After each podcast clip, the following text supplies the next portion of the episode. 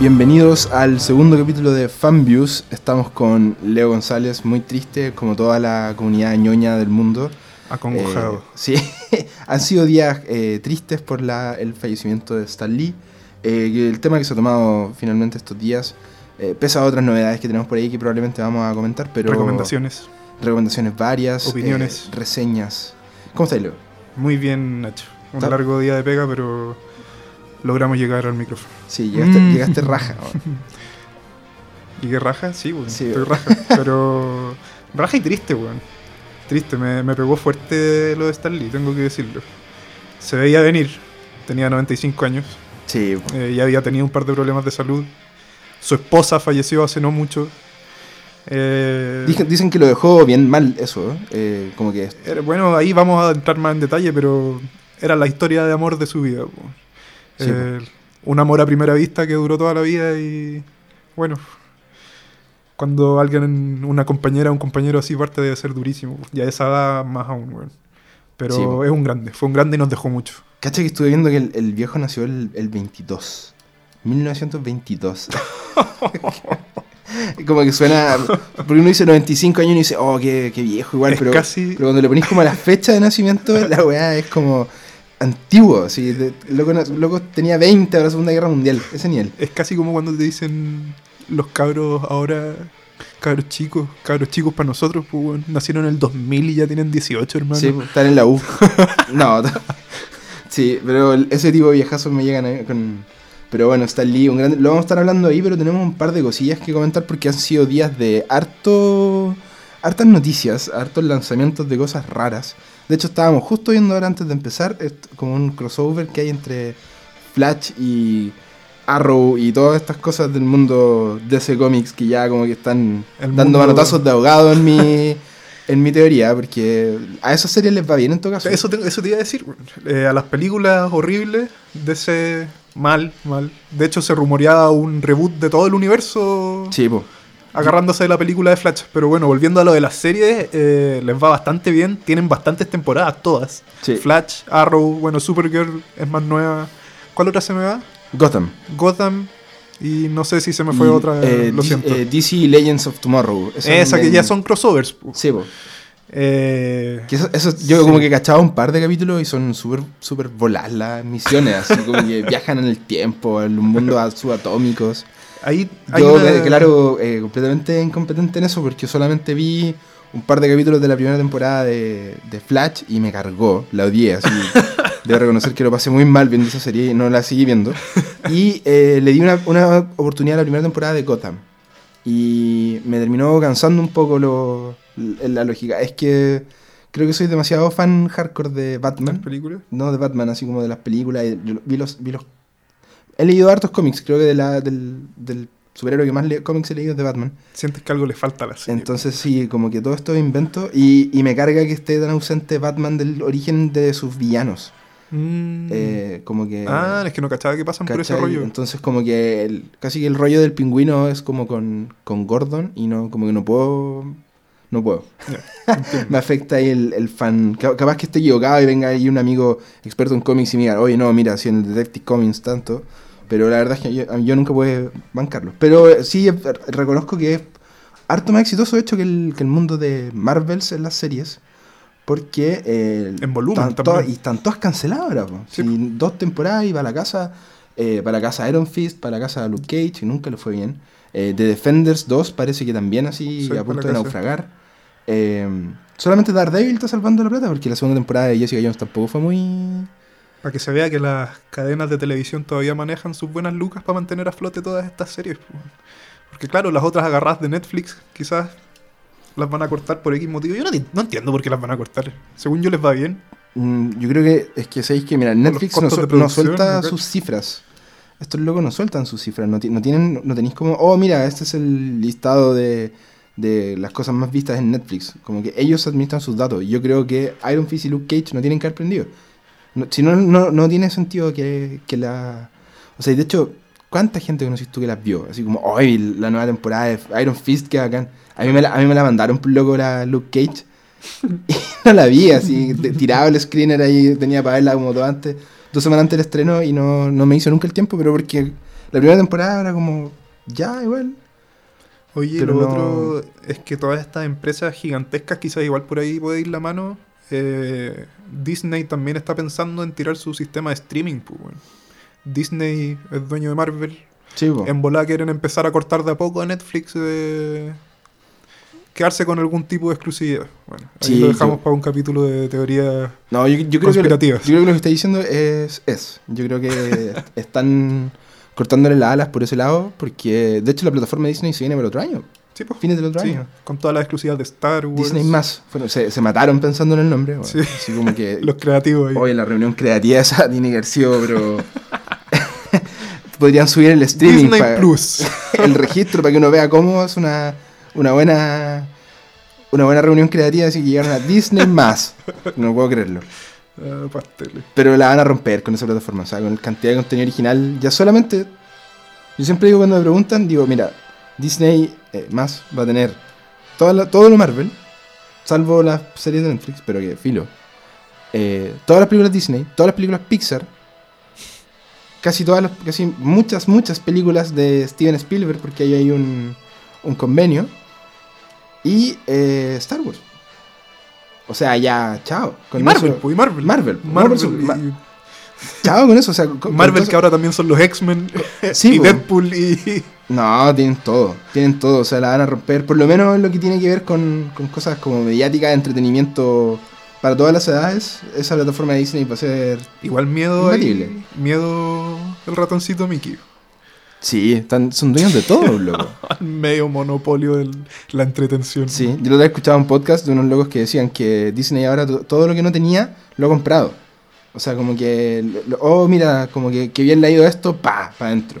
Porque si te- lo pensáis, Disney hace 20 años atrás tenía mucho menos poder de cosas. O sea, no- las franquicias que tenían en las películas animadas y, y una que otra película por ahí, live action famosa, como tipo Mary Poppins y eso, pero ahora son dueños de... Yo ya veo que compran así HBO. Como que de verdad yo tengo la teoría así que un día va a despertar la gente de Disney y va a decir, ya, compremos HBO CNN. y seamos dueños de todo, el, de todo el entretenimiento posible y Netflix ahí va a estar naufragando Eso es para el futuro, sí. para el futuro. Oye, y hablando, hagamos el paso al tiro, Game of Thrones. Oh, Anuncio de fecha futuro. del estreno. Bueno, para los que no saben, con el Nacho somos adictos a Game of Thrones, como yo creo que buena parte de la gente que nos está escuchando. Eh, Como casi todo el mundo hoy en día. sí. Hay muchas personas que se resistieron y ya... yo, fui una de ellas. Empecé a verlo en la cuarta temporada y ahora figuro leyendo los libros, Buscando más. rascándome hasta que me salga sangre por la octava temporada. Pero ya Oh. tenemos fecha, Abril del 2019. abril Se 2019. viene Game of Thrones. Oye, eh, qué cuático que. Yo les tengo mucha rabia porque hayan dado dos años de espera. Eh, pero ya, como, no, como queda tan poco, creo que ya se me, se me ha ido pasando. Igual son seis meses. igual, Escaleta. igual es caleta, pero. eh, mira, Game of Thrones se fue convirtiendo en un fenómeno de a poco. Igual lo que decís tú, sabes que eh, yo creo que hay mucha gente ahora que, que se las pica a, a así como fans incondicionales, pero igual empezaron en la cuarta, En en la la, séptima. quinta. Yo, mi, mi primo, el, el Memo, empezó en la tercera, po. y me acuerdo que cuando la empezó a ver me dijo que como que no le había gustado tanto cuando vio los primeros capítulos. Hay que decir que las primeras temporadas son bien diferentes a la última, Son, sí. son duras aparte, porque tú no cacháis nada. Sí, po, sí. po. Creo que una de las gracias de Game of Thrones es que el, el universo es muy complejo. Muy, muy, muy complejo. Son muchos personajes. Tú que estás leyendo los libros ahora, eh, entiendes de lo que digo que es Avalancha mucha de nombres gente. y títulos. Entonces, si como creen que, que... el nombre de Daenerys, con todos sus títulos es largo, hay, hay unas weas amorfas en los libros. espérate que lleguen a, a Marine, o cuando están ahí en, ¿cómo se llama? En Cart. Que, ¡Ay, los nombres como medio Shadow. Sean Daxos, sí. Pero lo que te decía es que siento que, que Game of Thrones igual es como gusto, gusto adquirido, como que tenéis que darle un rato a la serie para que te agarre como la médula. Sí, La primera sí. temporada es buena, es una buena temporada. Yo la, la volví a ver hace poco, eh, completa. Justificando el gasto de, de HBO Go, que están todas las temporadas ahí, eso me encuentro bien maravilloso verlas todas en Full HD.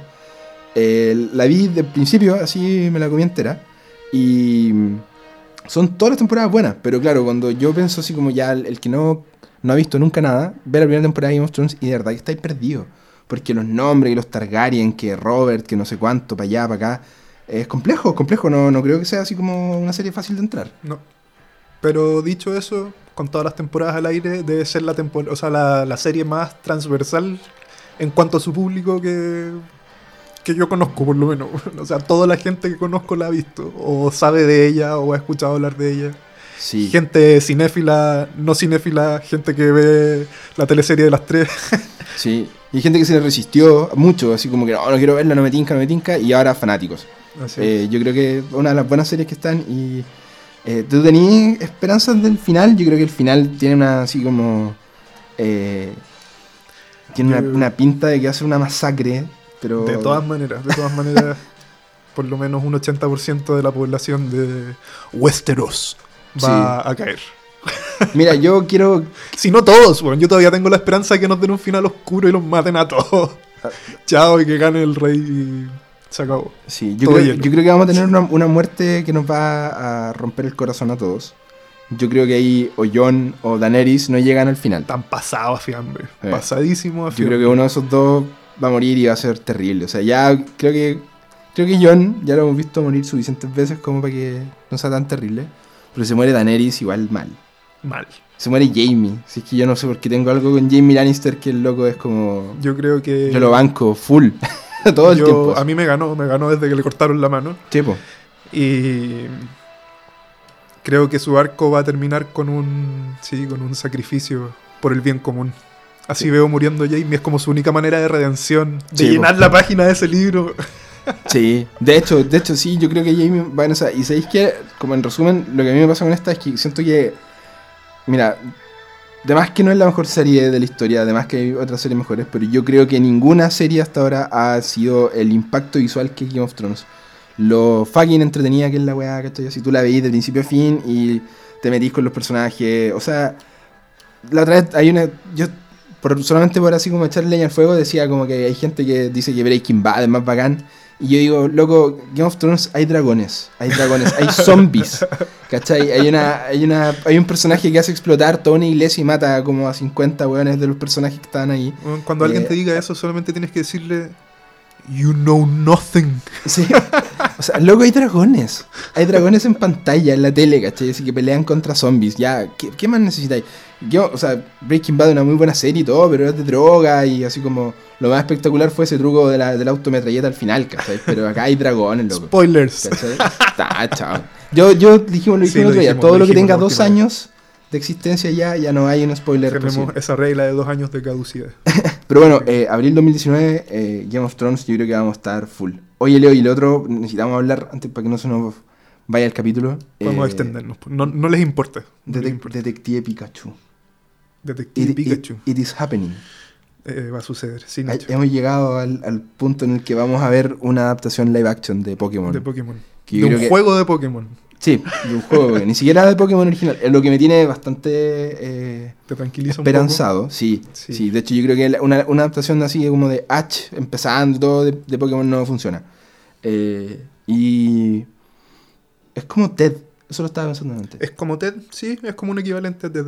Ahora, mira, yo vi el tráiler la primera vez y me dio miedo. Me dio miedo que, es- que esto saliera a la luz. weón. No, Oh. Nunca me imaginé que iban a hacer un proyecto de Pikachu. Pikachu Detective, cacha el nombre, weón. y después me puse a leer un poco más. eh, vi que estaba basado en el juego de, creo que es de Game Boy Color, debe ser. Sí. del, del año de la corneta. Y mm, vi el tráiler por segunda vez. Al verlo por segunda vez, escuché la maravillosa voz de Ryan Reynolds haciendo no, de Pikachu, Me weón. dio mucha risa que no habías cachado primera. Pikachu ahora es Deadpool, lo que es maravilloso para todo el mundo. Yo encuentro eh, muy buena la idea de que esta dinámica, de, porque creo que el actor es el Justice Smith. Eh, me gusta mucho la, la- la lógica esta de que el Pikachu hable, pero solamente lo escuche lo él, ¿cachai? Como que creo que está como bien pensado para la lógica del universo. Eh, y creo que esto como de la, normalización de los Pokémon en un mundo es la única forma de hacerlo funcionar. Porque en algún momento tuve miedo de que si adaptaban esta cosa fuera como el típico... O sea, el típico intento fallido de películas que está llena por ahí como de que eh, se meten al videojuego y están en el mundo de Pikachu. O sea, en el mundo de, de Pokémon. O, o viajan como una realidad paralela donde existen los Pokémon. Aquí me gusta que es como que en este mundo hay Pokémon. ¿Cachai? Y como que este es el mundo, eh, hay Jigglypuff, hay Charizard, hay Pikachu. Hay, existen, son. Entonces como que es- eso me hace pensar de que puede que entiendan más las leyes del, del mundo De de, mundo. Pokémon. Sí. eh, metidas acá es como un poco más fácil. Y lo otro que ha dado mucha polémica es el tema de las texturas de los personajes. Así como Eso estaba el leyendo. pelo. Las weas que se preocupan. Sí, la gente. Oye, hay que apoyar, o sea, bueno, no hay que apoyar si puede que la película sea una mierda, eh, pero no criticar todo por un tráiler todo cagado y por el pelo del Jigglypuff. Estaban alegando el pelo de Jigglypuff y el pelo de Pikachu. Y decían que Pikachu era, tenía el pelo liso. Claro, que era liso, que eran las texturas del anime. ¿Cómo saben, amigo? ¿Cómo saben ustedes en sus casas que están alegando por esto que Pikachu no era peludo? Si todos los personajes de Pokémon son, Son son, lisos. pelo liso, salvo los que son así como evidentemente peludos. Eh, yo creo que es una discusión ridícula. ¿Y a quién como- chucha le importa Sí, cómo se ve a Jigglypuff? chao. Sí, Cha- Charizard igual era peludito. po. Sí, eran todos como medio Sí, peluditos. pero tiene sentido, tiene sentido. Si lo- Y es una representación distinta, así es otro formato ya. Sí, po. Basta, No, con, basta con Jigglypuff, gente. Como que, y de todo lo que voy a criticar al tráiler, como que no se me habría ocurrido nunca decir, oye, qué raro que tengan pelo. Yo, verdad, que la gente así como que es muy ociosa. Buscan cosas para poder, eh, para poder criticarle a una película que ni siquiera ha salido. ¿Cachai? Como ni siquiera todavía hemos visto más que este adelanto, que igual revela harto de la peli. Harto. Eh, pero no, y no, no tiene fecha todavía, estaba buscando por acá, no le, no le vi, pero creo que es 2019. ¿eh? Eh, lo que me llamó la atención del trailer es que se ve como hecha, así como que ya la, como que ya la terminaron. Porque Sí, para mostrar, o sea, sí. para la cantidad de efectos que tiene esa película, todo lo que mostréis tiene que ser de las etapas finales y, de y producción. mos- mostraron caleta, caleta, así como muchas cosas del, del adelanto. Así que yo le tengo fe, ¿ah? le, le tengo fe. Me gustó lo de Ryan Reynolds en la voz de, de Pikachu. Eh, ojalá que Justin Smith haga algo mejor que lo último que hizo, que fue eh, Jurassic World Fallen Kingdom, que es uff. Eh, pero ojalá que le hagan justicia, porque sé que yo creo que Pokémon es eh, una de mis sagas favoritas de anime, debo decirlo. Me encanta Pokémon. De, las primeras temporadas, sobre todo, después ya le perdí completamente la pista, donde ya casi que empezaron a inventar a un sopapo Pokémon. Pero soy todavía un jugador de ocasional de Pokémon Go. Yo sé que tú lo dejaste, pero Sí, dejé la adicción. te costó dejarla, Me pero costó dejarlo. yo todavía juego de repente, pero ya como que me he ido. De a poco me doy cuenta que, oh, no lo abro hace tres días. Y es como, le voy perdiendo la magia. Pero bueno, yo creo que este es un estreno que le va a ir bien. Yo creo que esta película le va a ir bien. O sea, le va a ir bien. taquilla. Puede ser la película más mala del universo y la va a romper en taquilla igual. Sí, es que es, po- es Pokémon, loco. Es Pokémon. Sí. Yo creo que es de las sagas de anime que se merecen una adaptación buena a la pantalla grande. Porque el- la otra que se lo merece ya tuvo un primer intento. Uf, ni lo digas. Dragon Ball, Sí. te estamos mirando. Hay, el- hay un confirmado el de Shingeki, Versión americana. versión gringa, sí. Porque la japonesa. No, la japonesa es un asco.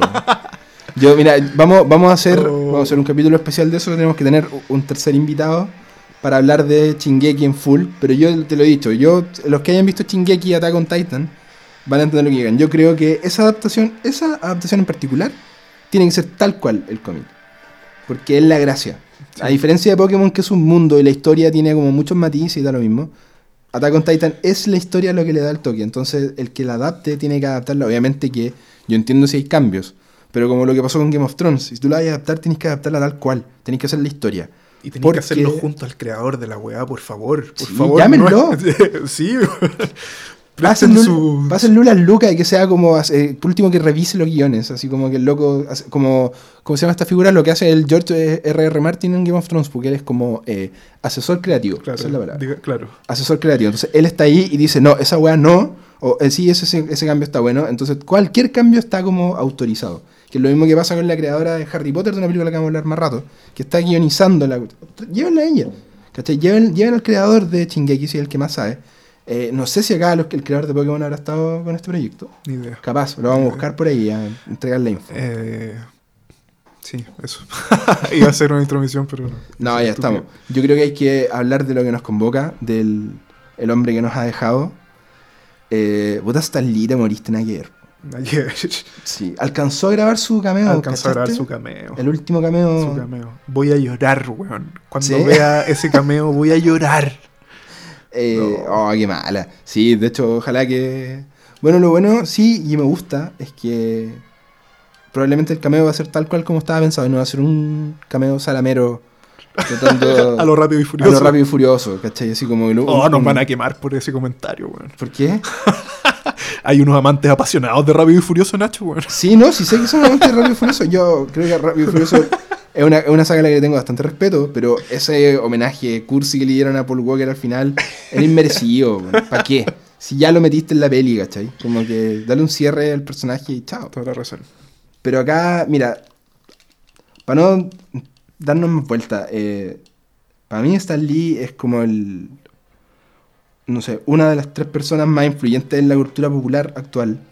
Deben haber otros por ahí, pero mm, la cantidad de personajes que, ha, que inventó, que se han metido como en, en, en nuestro ADN, ¿cachai? Eh, yo creo que hay que darle mucho mérito también a Jack Kirby, De que todas es maneras, uno eso te iba a decir uno yo. de los creadores también de los diseños de los personajes, pero Stan Lee eh, plantea sobre todo lo que hace con, para mí por lo menos, sobre todo lo que hace con Spider-Man.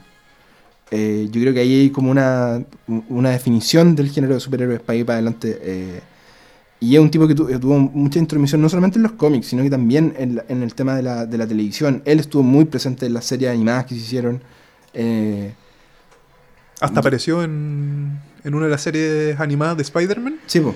Hay un capítulo con su cameo de Stan Lee. es una super tripera, como meta Spider-Man, porque hay como muchos Spider-Man de universos diferentes. Sí. Véanlo, se lo recomiendo.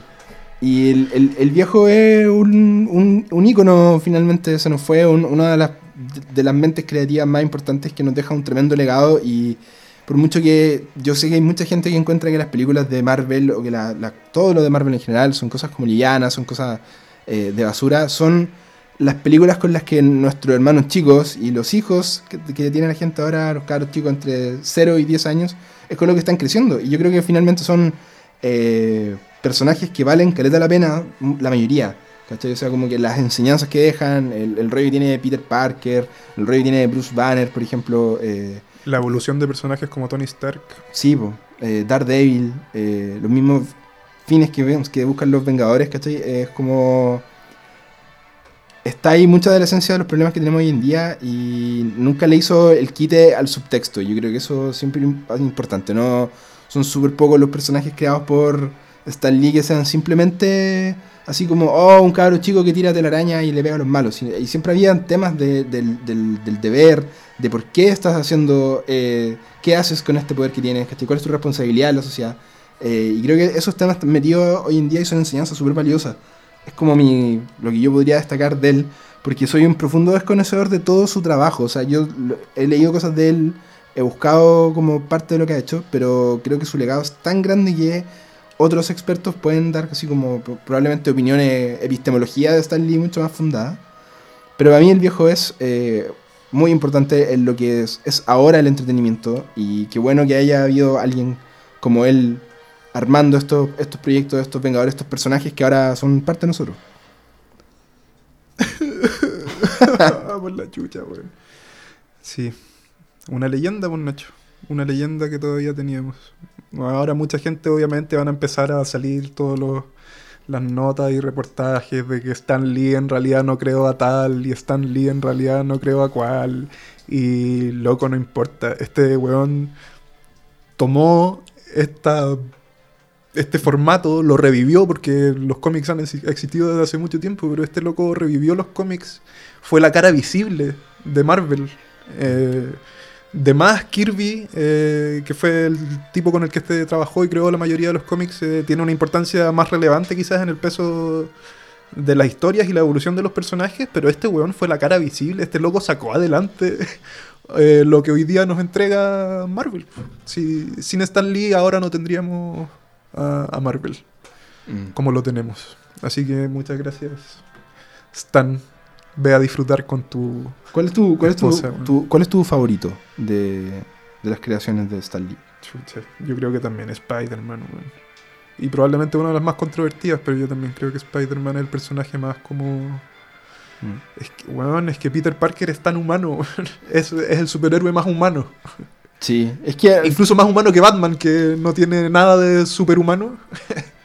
al final, la, la, creo que una de las cosas que hace él genial con, con, con algunos de estos personajes, por eso Spider-Man creo que es un super buen de todos, por, por, eso el personaje es tan popular, es tan famoso, porque es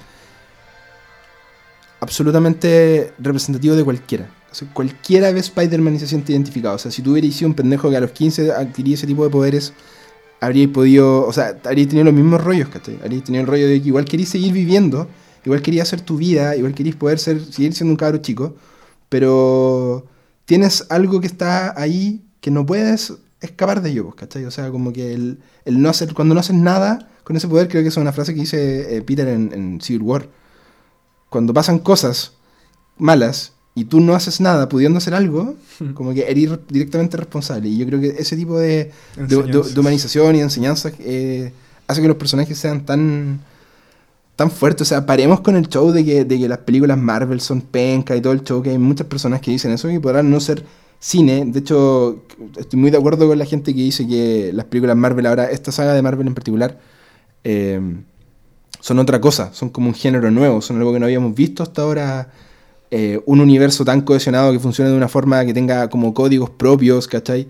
Estoy muy de acuerdo con eso, pero eso en ningún caso eh, le resta mérito. O sea, mi hermano chico, mi, hermano, mi, hermano, tiene nueve años, y para él estos personajes son como su vida, ¿cachai? El loco es así fanático, pero fanático de, de, todas las enseñanzas de Marvel, de todas las cosas que dan acá. Y para él, ponte tú, no sé, eh, la evolución que él ha podido ver en, Tony Stark, por ejemplo, en Iron Man, la, en la película, en las películas, de pasar a ser un tipo altanero que no le importaba nada, a un loco eh, lleno de culpa y... Dispuesto a morir por los demás. Dispuesto a morir por los demás, ¿cachai? Y tratando todo el tiempo de, de ocuparse así como del, del, bien general, ya no tanto de él. Eh, yo creo que son enseñanzas que él le van a quedar, ¿cachai? Así que no, dudo mucho que no le haya quedado eso. Eh, y su, su, obviamente, mi hermano, su favorito es Spider-Man. Sí. Mi favorito siempre fue Batman, que no tiene nada que ver con Stan Lee. Pero el segundo siempre fue Spider-Man. Es como, y esa es como súper super común, según yo. Sí. Creo que la mayoría de los locos que yo conozco que crecieron con estas cosas era así como Batman, Spider-Man, o Spider-Man y Batman. Así como Superman quizá más atrás, pero para mí, por ejemplo, cuando chico siempre fue Batman y Spider-Man era como el... Y los X-Men, pero entran en otra categoría. Un gran saludo al cielo, Stan. Stan. Eh, bueno, el, sí, yo. Vayan a ver todos sus cameos en YouTube. Pongan YouTube Stan Lee, cameos, compilación infinita. hay unas compilaciones sí. ¿Cuál es tu, tu cameo favorito? oh, a ver, haciendo memoria. Chucha. A mí me gusta mucho el de. el, el de Infinity War. ¿Cuál es el de Infinity War? Cuando está Peter en, la, en el bus que va así como en la excursión de colegio. Ah, y es el chofer del bus. El chofer del bus y le dice que nunca habían visto una nave espacial antes. Y encuentro que es tan bueno la, la, línea que sea él que diga eso y que él hace tanta justicia al universo que han creado. Como de decir, como, ah, ya, pero si una nave espacial ya es como cuento viejo acá. Eso, eso lo encuentro genial. No le ven color. Sí, y hay una, pero me acuerdo en cuál, eh, cuál película, si no me equivoco, en Guardián de la Galaxia 2 cuando le está vendiendo la, la pesca como a unos entes. A los observadores, a los ese observadores. de Watchers. Sí, sí. Eso Esa es genial. Y hay unas teorías, bueno, pero, eh, tenemos espacio para una, una, pequeña teoría. hay unas teorías que dicen que el personaje de Stan Lee, este personaje de los cameos, Stan Lee en los cameos de, de las películas de Marvel, es un observador, es un Watcher. Que es como una, es como una especie de entidades multidimensionales. Protectores así como O sea, como observadores del universo. Mm. como que él sería uno de ellos. Yo no, sé si me crearía esa... esa... Oh, hay cada teoría, Esa teoría, pero sí, yo creo que las la participaciones de Stan Lee en las películas siempre han sido como algo que uno está buscando. Lo estáis esperando siempre. De hecho, creo que hay una en la que no me acuerdo qué hacía. Creo que es Thor. La Thor 1 no me acuerdo dónde aparece Stan Lee. Pero en todas tiene cameos, sí. Sí, pues en todas. no siempre son todas. Pero no me acuerdo. ese tema también ha generado polémica. ¿Qué va a pasar a futuro? Y estaban tratando, o sea, no tratando, pero hay harta gente que está postulando que lo sigan haciendo al estilo Star Wars en las últimas, como revivirlo digitalmente. Mm. ¿Qué, ¿Qué, opináis de eso, bueno? Yo ni cagando. no, el loco murió. El loco murió y Chao nomás. pues, Sí, sí, ¿Para qué? Alcanzó a grabar su último. De hecho, el, el- el- el último cameo que va a hacer es en la última Avengers que viene. Y me parece como un súper buen cierre, súper ad hoc. Como que el, el- de hecho, el, el cierre de la fase 3 del universo. ¿Cierto? El Sí, pues. cierre, sí, pues, sí, pues, el Se cierre. la, la Sí, fase pues. 3. de- todos, todos sabemos que van a seguir haciendo películas, pero como que se acaba la, la- la época, la década de, de, los Avengers de los originales. Avengers originales. Eh, y que él se vaya ahí como que encuentro súper, está súper bien, ¿cachai? Como que no, no necesito que me lo recreen y traten de tirar una talla porque ¿para qué? No es necesario.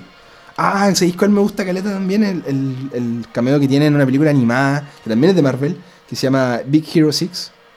Dije, Eh, ya, ya, ya. Sí, la del robot. Eh, ¿Sale en esa, weón? Yo la vi. Sí, ¿Dónde pues, weón. sale? Sí, pues sale el papá del, del pendejo con plata. pues. Hay un pendejo con plata que lo Oh, lleva no a la me casa. acuerdo Y tiene un weón. póster del viejo. De Stanley. Y ahí está el libro, weón, ¿cachai? Tiene como un cuadro donde sale su papá. Y su papá está el libro. Y, está, y, sale, y lo reconocía al toque el viejo. Bacán. Eso también es muy bueno. No, sí, yo creo que, de hecho, creo que de- del lado creativo de Marvel Studios tiene que haber sido eh, maravilloso como haber estado pensando cuál, es el, cuál va a ser el, el cameo esta El vez. equipo a cargo del cameo. Sí, pues weón. tienen haber habido dos o tres hueones a cargo del cameo. Porque no es como que los metan en escenas, en escenas charchas todo el tiempo. Hay varias escenas que yo creo que igual así como que, que las pensaron. Tenemos un polizón. Un polizón llamado Pot. Pod- El perro de la casa. Sí, se llama. Llamado en honor a Podrick Payne.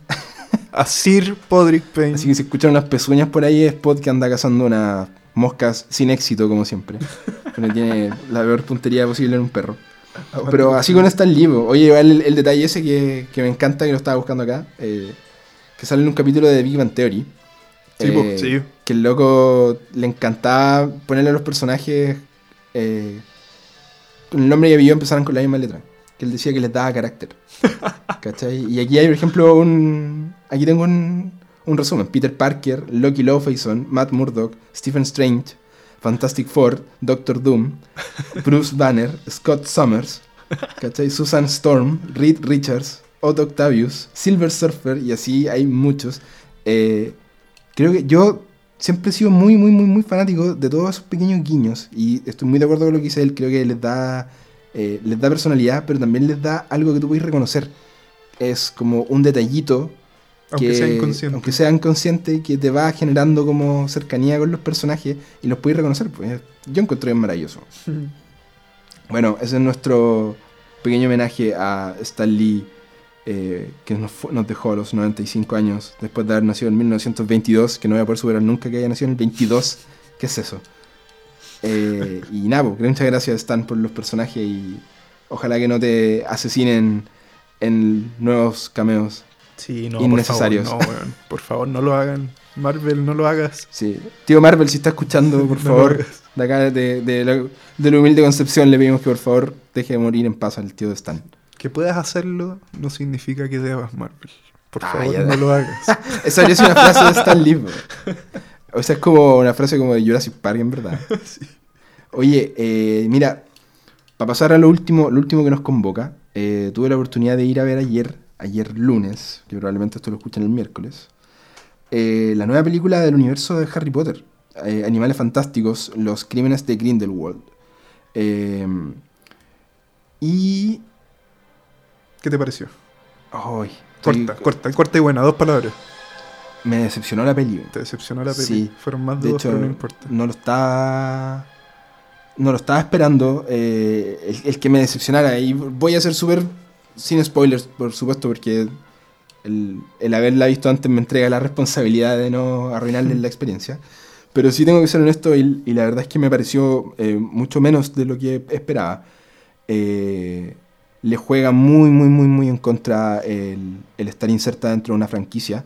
Se nota que aquí, por primera vez en una película de Harry Potter, eh, se nota que hay in- interferencia del estudio en tener que presentar un montón de arcos.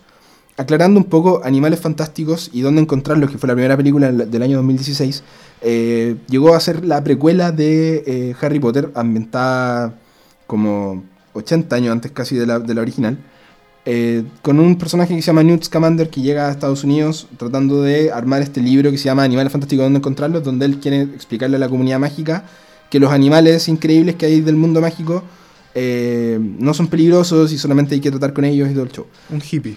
Claro, un animalista. la gracia de la primera película es que es una historia por sí sola, ¿cachai? No está metida eh, dentro del universo. Pese a que sí lo está. Como podríamos decir que es como el equivalente a, no sé, cuando vimos Black Panther. ¿Cachai? Nosotros vemos Black Panther y es la historia de Black Panther. No están contándome los Vengadores, no hay otro rollo. Es Black Panther y hay guiños y hay cosas y queda abierto para, ¿cachai? para que se una al mundo, de, a este universo. Y en el caso de Animales Fantásticos era similar. Eh, es una historia que querían contar y es una buena historia y la película es muy entretenida, tiene personajes maravillosos, efectos especiales de primer nivel, ¿cachai? Eh, pero se siente que hay una historia que querían contar y se dejan como para el final, ¿cachai? Como, como agregado los, los cameos, los, los avances para la siguiente franquicia. Por otro lado, en Animales Fantásticos, los crímenes de Grindelwald, hay eh, un exceso de, sub- de tramas, de subtramas, de historias, de cosas que tienen que meter, que casi que uno siente que están aquí metidas para ser tratadas en otra película, no en esta, ¿cachai? Como que, oh, mira, vamos a, veamos esto, pero no lo vamos a ver en esta película. Ojo, que viene otra película después y ahí puede que veas esto, pero es súper importante. Me apesta cuando los estudios hacen eso. Es terrible porque no hay muchas cosas que están en esta película que no se justifica que estén. Nacho, pregunta de rigor. ¿Se siente como una película de Harry Potter? Sí, no, totalmente. El, el- mira, la película está dirigida por David Yates, que dirigió desde la quinta película de Harry Potter en adelante. O sea, ya esta es su sexta película a cargo de, de Harry Potter. Entonces, todo lo que tiene que ver con el, el- estilo, la, ambientación, la, la esencia como de Harry Potter, visualmente hablando, está. Pero eh, sí debo decir que Yates en esta pierde mucho, mucho, mucho, mucho de la escena de acción. Eh, siento que, que no está tan entretenida como las otras. Tratando igual con un punto súper alto, porque son películas naturalmente entretenidas, ¿cachai? Pero igual esta yo siento que no es tan entretenida por las otras y precisamente por el tema de las tramas. Tiene muchas tramas, tiene mucho personaje que no se desarrolla, que no hacen nada prácticamente en pantalla y eh, sufre de... Yo tengo que inventar un, un nombre para ese síndrome que he visto últimamente mucho en las películas, eh, que se llama como, podríamos decirlo así como contemplacionitis, que es como cuando los personajes llegan y hay un loco que empieza a hablar, entonces todos se quedan inmóviles escuchando al que está hablando. Cuando en la vida real o la, La gente, gente no, no habla así, y si hay un loco que es el malo y está ahí parado y empieza a hablar, y yo tengo una varita, trataría de, de derrotarlo, ¿cachai? Sí, porque, porque le doy todo el tiempo del mundo. Pa' que- Y pa' que en, hable. en esta película pasa mucho eso, pasa mucho eso de que llegan a un lado y hay un personaje que empieza a hablar y todo el tiempo como que se congela y todos callados, ¿cachai? Escuchando a este personaje hablar. Yo, como pueden ver, estoy muy participativo de esta conversación. la verdad es que no he visto la película aún, porque la verdad es que la última película de Harry Potter que vi fue eh, la penúltima de la saga de Harry, ¿cómo se llama esa? El misterio del príncipe. No, no, no. No, no, no. Vi, la- vi hasta la primera parte de Ah, ya. Deathly eh, Hallows. ya, eh, las reliquias de la muerte. Eso, Sí. las reliquias de la muerte. Las reliquias de la muerte parte 1. Ahí me quedé. Sí. Me, Y- me contaste antes cuál fue el motivo por el que no viste Animales Fantásticos. El motivo por el que no vi Animales Fantásticos 1, no la que estrenó ahora, es porque yo pensaba que era una continuación. Nunca averigüé nada, nunca leí nada, nunca leí los libros de Harry Potter. Es una totalmente precuela, bro. Y es una precuela, weón, Sí. De hecho, aquí Y una, todavía de no la veo. una de las gracias es que Albus Dumbledore está interpretado por, eh, El hermoso, por Jude Law, sí, el, el hombre bello, el hombre bello. Eh, que tampoco tiene mucho que hacer en la peli. Sabéis que eh, está bien. Está, mira, mira, voy a ser súper honesto. En esta película está todo el mundo súper bien. Están todos bien en sus papeles. Johnny Depp. Eddie Eddie Redmayne es bacán como Newt, es un muy buen personaje principal. Eh, Johnny Depp está bastante bien como, ¿Es como antagonista? Grindelwald, sí, pues el malo. Eh, lo hace bien, ¿cachai? Pero creo que la- la- lo que no funciona del, de- del personaje de Johnny Depp es como el guion. Y creo que en esta película el guion es muy débil en comparación a la película anterior, en comparación a otras películas de, de Harry Potter. Eh, siento que hay aquí, eh, no sé si intervencionismo del estudio propiamente tal, eh, o simplemente se encontraron ante una película en la que tenían que ser dos horas y no cachaban bien cómo llegar a las dos horas. Eh, entonces como que hay subtramas tiradas ahí en- encima. La película ha hecho de una hora 34 y yo creo que esta película perfectamente le podríamos sacar 25 minutos.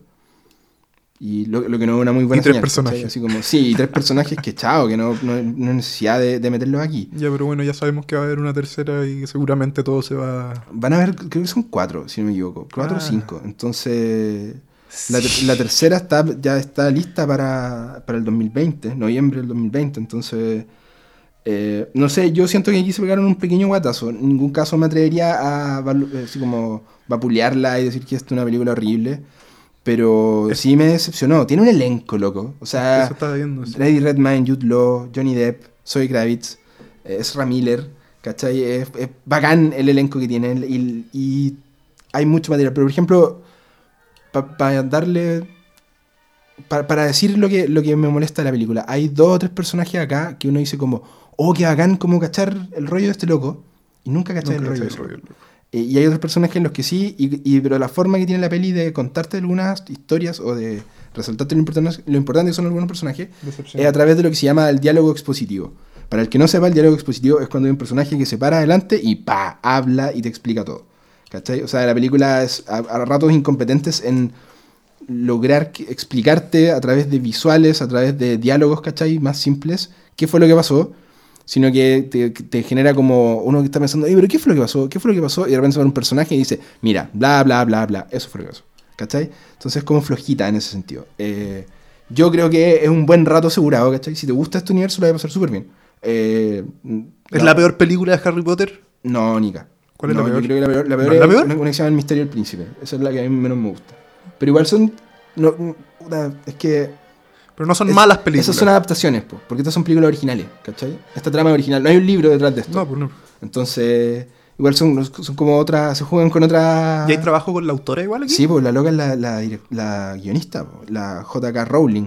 Entonces, lo que haya fallado el guion es como netamente culpa de ella. Y yo creo que le pudo haber pasado lo que te estoy diciendo. Yo creo que le pudo haber pasado que el estudio le dijo: Mira, ¿sabéis que no sé?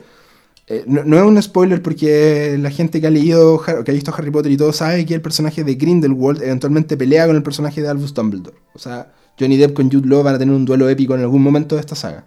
Y en esta película queda muy claro que van a tener ese duelo épico. Y hay muchas, muchas, muchas eh, como señales de que, oh, se viene esa mocha que va a estar bacán, pero no es en esta película. ¿Cachai? Entonces yo creo que eso eh, no, Estudios. no funca. Porque la, la Rowling hacía mucho el, el tema, por ejemplo, de dejar cosas para adelante. En la saga de Harry Potter, como que uno dice, oh, que bacán eso, pero lo voy a ver más adelante. ¿Cachai? Pero se sentía más orgánico, se sentía como que estaba mejor pensado. Porque Se igual te entregaba cosas cada película. po. Sí, po. y el clímax de esta película es súper anticlimático. Es como que yo en un momento estaba, la estaba mirando y decía, eh, como que de- de- tiene que venir algo después de esto. po. Como que tiene que venir el remate, ¿cachai? Así como... mi- Y, Y no. no. Eh, no sé, a lo mejor yo- fue mi, mi primera impresión porque la, la he visto solamente una vez, eh, pero me fui bastante decepcionado, debo decirlo. Yo soy, ¿cachai? Que me he leído todos los libros y cacho sin mucho de esta saga.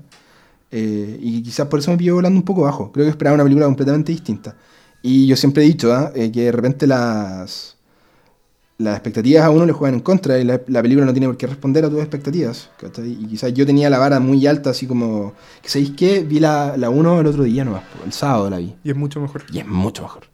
Sí, yo lo encuentro mucho mejor. Así, mucho más entretenida. eh, se nota para dónde va, ¿cachai? Como que. Se, se nota cuál es la historia que quieren contar. Aquí, es, yo- eso, es el- eso es todo el tema.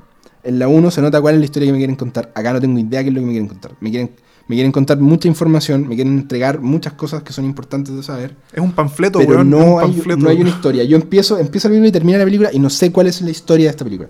¿cachai? No sé qué es lo que estaban contando.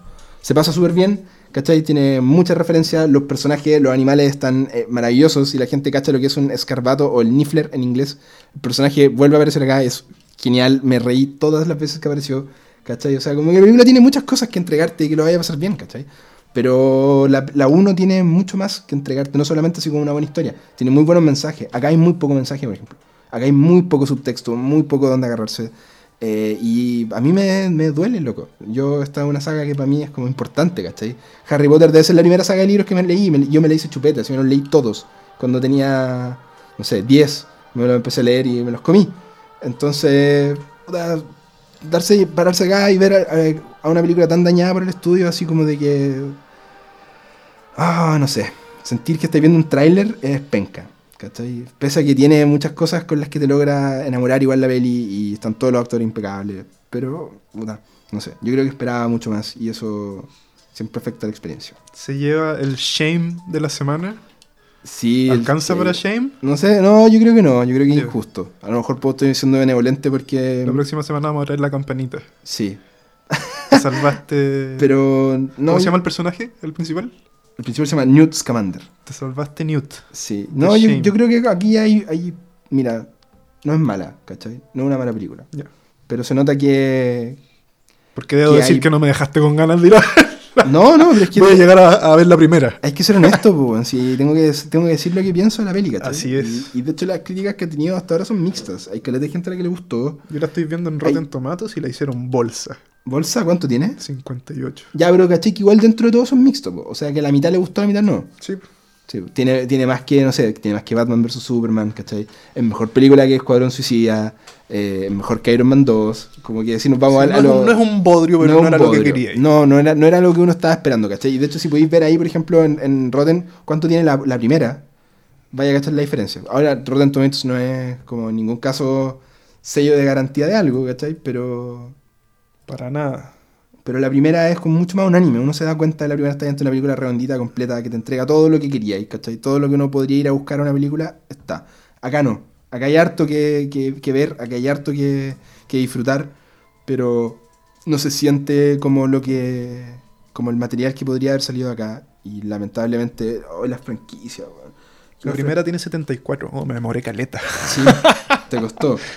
Pero 74, ¿cachai? O sea, el- una película bacán, ¿cachai? Entrete, un blockbuster de tomo y lomo. Esta, yo creo que, mira, es una teoría nomás, ¿cachai? Pero yo creo que hay mucha gente que la va a encontrar fome. Mm. Yo creo que hay gente que, que no, no la va a disfrutar como uno podría haber esperado de una película así. Eh, y he puesto que, que hay gente que la va a encontrar bacán y todo, ¿cachai? Y lo van a hacer súper bien y, y feliz. Yo no, no la pude disfrutar tanto como habría gustado. Pero bueno, igual tienen que ir a verla, chicos. No dejen que mi.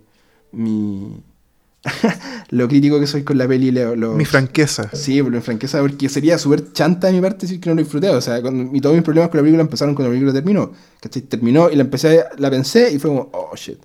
Como que igual. sí. Y, y- y hay un momento de la peli, hay un momento como en la mitad, en la que me di cuenta que estaba un pelín aburrido. Y creo que estaba como en negación. Por eso yo yo creo que tengo que verlo una segunda vez. Porque si en la segunda vez, si en rewatching me aburro, es una mala señal. Porque el otro día le hice el rewatching a, Animales Fantásticos y dónde encontrarlos, la primera, y lo pasé bacán, bacán. Estuve todo el rato metido en la trama, ¿cachai? Pero bueno, se estrenó en los, o sea, se estrenan en los cines el jueves, chiquillos, así que si quieren ver los crímenes de Grindelwald la pueden ir a ver. Ojalá les recomiendo en el, si son de Santiago vayan al IMAX, si son de Conce vayan a la sala XD. Eh, la mejor, la pantalla más grande con la mayor resolución, porque los efectos especiales son, pero cuáticos, Leo. O sea, hay unas secuencias brígidas que estamos llegando a niveles de ya absurdos en, en lo que logran los estudios, ¿cachai? Pero eso, yo estoy un poco decepcionado aquí, dolido con los crímenes de Grindelwald. No fue lo que esperaba. Pero igual tienen que ir a verla para formarse su opinión, porque lo que digo yo es solamente lo que digo yo. Eh, me pasa caleta eso, que la gente es como, no, pero ¿cómo dices eso? Y no sé qué, es como, loco. Entonces dime tú, ¿qué te parece a ti? En los comentarios abajo. Ah, ya. Like y subscribe. Oye, sí, muchas No gracias. queremos, no queremos imponer un, un pequeño paréntesis, no queremos imponer nuestra opinión ante nadie. Esto es solo un espacio para conversar. De no creo que tengamos que repetirlo todos los, todos los podcasts, pero nunca está de más. Chiquillos, estas son solo opiniones. Sí. Nunca nos vamos a burlar de sus gustos. Dicho Ustedes se pueden burlar de los nuestros si quieren. a llorar otra parte. A, llorar- Eso es. a llorarle a la FIFA. Sí, no, pero si al final es la gracia. Mira, hoy en día todos somos críticos. Yo siempre digo eso, todos somos críticos de cine desde que están las redes sociales, todo el mundo puede opinar, ¿cachai? Pero, pero opinen con fundamentos, pues cabrón, porque que lo hayan pasado bien con una película no significa que la película sea buena. Eh, de hecho, quiero tirar al tiro así como el paro. El otro día leí eh, alguien defendiendo a, a Bohemian Rhapsody que decía como, la peli es súper buena, dejando de lado eh, el guion, la dirección, la fotografía y todas esas cosas, la película es bacán. Y es como... Loco, weón, todas esas weas son la película. esas son las weas que hacen que la película sea buena o mala, ¿cachai? Así como si tiene buen guion, si está bien dirigida. Entonces, como que pongámosle más sustancia al tema. Hay una diferencia súper grande entre me gustó la película y la película es buena. Siempre voy a decir eso. Te puede- a mí me encantan caleta de películas malas. Me gustan muchas películas malas. Que soy capaz de decir, bueno, la película es mala, pero a mí me gusta. ¿cachai? Lo paso bien, lo- la veo, lo que la película está tratando de hacer, cumple para mí totalmente. Yo ¿cachai? tengo una analogía chilensis. a ver, ¿con qué? ¿Con qué? ¿Quiere decir con...? Ya, es como. por favor. No, pero no de cine, como de la vida, weón. es como cuando vais al barco pirata de los juegos que se ponen al lado del mall o que llegan de repente a la ciudad. como a ese barco pirata, ¿Ya? sí, te subís, lo pasáis bien, es un barco pirata, efectivamente. Pero después vas a Santiago, a la capital, y vas a Fantasilandia y te subes al barco pirata de Fantasilandia y comprendes que lo otro no era un barco pirata. Eso es lo que pasa con estas películas. Sí, es una, una muy buena analogía. cuando uno se encuentra, es como cuando te comí un, un sándwich, así como en, en el Dois, Sí. y después vas y te comí un sándwich como en, en Los Fundadores, y es como, ah, este weón, ¿cachai? Así como que el, el sándwich que comían antes de un asco. Oye, terminaba hablando de pan, no puedo creerlo, pero eso, to- no- vayan a verla, fórmense su opinión, y les puede gustar, les puede no gustar, pero si la quieren defender, defiéndanla con argumentos. Yo, a mí me encanta debatir sobre las películas, encuentro maravilloso cuando alguien dice, mira, sabes que yo encontré, en realidad a tal cosa la vi de una forma completamente distinta porque a mí me han logrado dar vuelta con películas. O sea, hay gente que he escuchado en Vamos a hablar en de eso en YouTube algún capítulo. o en podcast que así como que salen, pero mira, ¿sabéis qué? Mira, en verdad la, la película me gustó porque pasa esto, esto, esto, y esto me hizo sentido con esto, y me dicen eso así, pa, y se me rompe el... Y tampoco es una weá mágica, así como que, que, oh, ahora me gusta mucho la película, sino que ahora entiendes que quizás sí es una buena película, pero no de tu Sí, gusto po. nomás, pues, weón. O- Me hacen sentido muchas más, muchas cosas de que quizás a mí no me hicieron sentido. Por eso es tan bacán hablar de las pelis, porque de repente le encontráis como sub- subtextos o cosas que no habíais visto la primera vez. Porque todos somos súper distintos y al final todo se va a la, a la- a la experiencia personal. pues. Ujú. Sí, hay cosas que, por ejemplo, hay cosas que a mí me dan mucha pena y hay gente que a la que no engancha nada. pues. A mí todo lo que sea como un perro o un gato como sufriendo en pantalla, a mí me afecta caleta, caleta, y de chico, así como yo en Soy Leyenda, cuando Will Smith se le muere la perrita, fue como el momento más triste para mí, hasta más triste que cuando se muere la niña. Justo en los ¿cachai? sentimientos. Sí, po. pero hay gente que, no sé, pues yo me acuerdo que tenía un tío que dijo que había ido a la película y se había cagado la risa cuando la perra se muere, y yo así como, ¿qué? En Hachico. ¿Qué onda? Pero eh, eso pasa, así que no se lo tomen tan a pecho, al final son películas, son para pasarlo bien.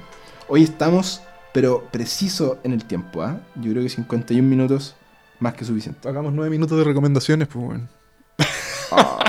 No, yo quiero hacer solamente una recomendación. A ver, suelte. Eh, porque no dijimos nuestra recomendación diaria de ni- diaria le puso el La Barça. diaria, vamos todos los días hablar. la semanal eh, de Netflix. Eh, creo que lo comenté el podcast pasado, pero todavía no empezaba a verla. Ahora la empecé a ver y puedo recomendar The Haunting of Hill House para, Oh, los, de fanáticos de- para los fanáticos del terror. Del, del suspenso y del terror. Y lo que sí les advierto, no la vean si están pasando por un duro momento emocional. Es una serie súper, súper, súper achaque. Yo creo que es de las series más achaque que me ha tocado ver en el último tiempo. ¿Es más achaque que terrorífica? No, eh, yo diría que están al mismo nivel. Muy, Wow. muy achaque y muy... No, ya, no, no, no, no voy a decir terrorífica porque es una exageración. Da miedo, eh, se pone muy tensa, pero más que nada tenéis esa sensación como de desolación con la vida de mierda que tienen los personajes. Yo he leído eh, por ahí cosas de que hay gente que no ha podido dormir con esta película. Es que yo lo entendería, bueno, lo entendería y ni siquiera así por las apariciones o los fantasmas y la cuestión, eh, pero por el achaque, loco, si es achacante. La película se trata de... La serie. Es una serie, toda la razón. no sé por qué película. Eh, la serie es una esta familia que llega a vivir a, a esta casa embrujada y. Bueno, pasan cosas de casa embrujada, pero el rollo de los personajes de, esta familia que se ve sujeta a esto cuando son chicos y después la historia cuenta cómo están viviendo su vida de adultos y cómo impactó esa experiencia de casa embrujada en su vida de adultos y en sus relaciones. eh, achacante, weón, súper achacante. Pero es súper buena. Ya, sa- ya saben, si quieren pasarlo mal y que no quieren dormir, Me asusta, semana pero me vean. Vean. The Haunting of Hill House. Buenísima. Yo no he tenido tiempo todavía. De hecho, estoy, cacha que me quedan dos capítulos de Peaky Blinders. Estoy ahí ya Es la que más. en la que más. eh, esa es mi eterna lógica también de entrar tarde a la serie y cuando están todos los capítulos los tengo que ver todos. Pero de, de Haunting of Hill House es una serie que tengo que, eh, tengo que ver. Oye, ¿sabéis que estoy viendo la de Walking Dead? Eh, y creo que esa merita un capítulo. Deberíamos darle The Walking Dead. un especial de Walking Dead. ¿Qué te pasó Walking Dead? ¿Qué Como, te? Antes era chévere. Sí. Walking Dead. como- porque yo creo que ese de verdad que da para estudio, para estudio de entretenimiento. Sí, es como un fenómeno. ¿Tú te acordás? Antropo- ¿Te acordás fenómeno el- antropológico, güey. El, el fenómeno que era de Walking Dead hace un par de años atrás. O sea, era la weá. Para como- mí, eh, Walking Dead al comienzo era lo que es GOT ahora, güey. Y después se transformó en, En- La Rosa de Guadalupe, no sé, güey. En- ¿sabes? no, no entiendo qué le pasó, güey. Oye, pero ¿sabéis que yo me acuerdo de haber conocido gente que solo veía The Walking Dead? Como que no veían series, veían The Walking Dead. No, no había otro precedente para ¿Tú veis ellos. No. no. Walking Dead. Walking Dead. Como que, y de verdad que hay gente que era muy fanática. De hecho, yo tengo un tío que es la única serie que ve. No, no, no veo otra. Hasta el día de hoy. De hecho, el loco es como fan, así. Ve The Walking Dead y es como lo que hace, ¿cachai? Es como el one fuma y ve Walking Dead. Y, y- y la, la serie ha perdido miles de millones, o sea, no miles de millones, pero ha perdido millones de auditores. De, que la, la gente la dejó de ver, pues, se puso muy mala. Así que deberíamos, Leo, eh, darle una, Una patada en el una piso. patada en el piso. Pero también re- resaltar sus méritos. Yo la vi hace poco, hace poco, el año pasado. Eh, la empecé a ver de, de nuevo y sabéis que las primeras cuatro temporadas son súper buenas. Por eso la gente es tan fanática. Sí, pues sí, es para Sí, engancharse. Es súper buena, es bacán. De hecho, me atrevería a decir que es bacán las primeras cuatro temporadas. Algo pasó después en el camino que ya lo estaremos analizando. Oye, ya, 55, estamos. 55. Yo creo que estamos Está bien, impecables. está bien. Nos Muchas vamos. gracias chicos por, eh, por escucharnos, por compartir este espacio con nosotros. Eh, nos pueden seguir en el fanpage. Atentos que ahora a fines de noviembre en teoría voy a tener alguna promoción por ahí, así que eh, denle follow a nuestro fanpage Fanviews. El hombre de la promo se viene. Síganos también en, en SoundCloud. tuvo harta. Más de las que yo esperaba reproducción el, el anterior, así que le agradecemos a todos los que han estado escuchando y apañando. Mamá, hermanas, a, mi, a mis 65 hermanas, muchas gracias por escuchar el podcast. Por escuchar y terminarlo y ponerlo de nuevo para darle más. No, muchas gracias chiquillos a todos y que nos vemos ahí eh, para la siguiente. Saludos cabros, cuídense. Nos vemos en el otro episodio.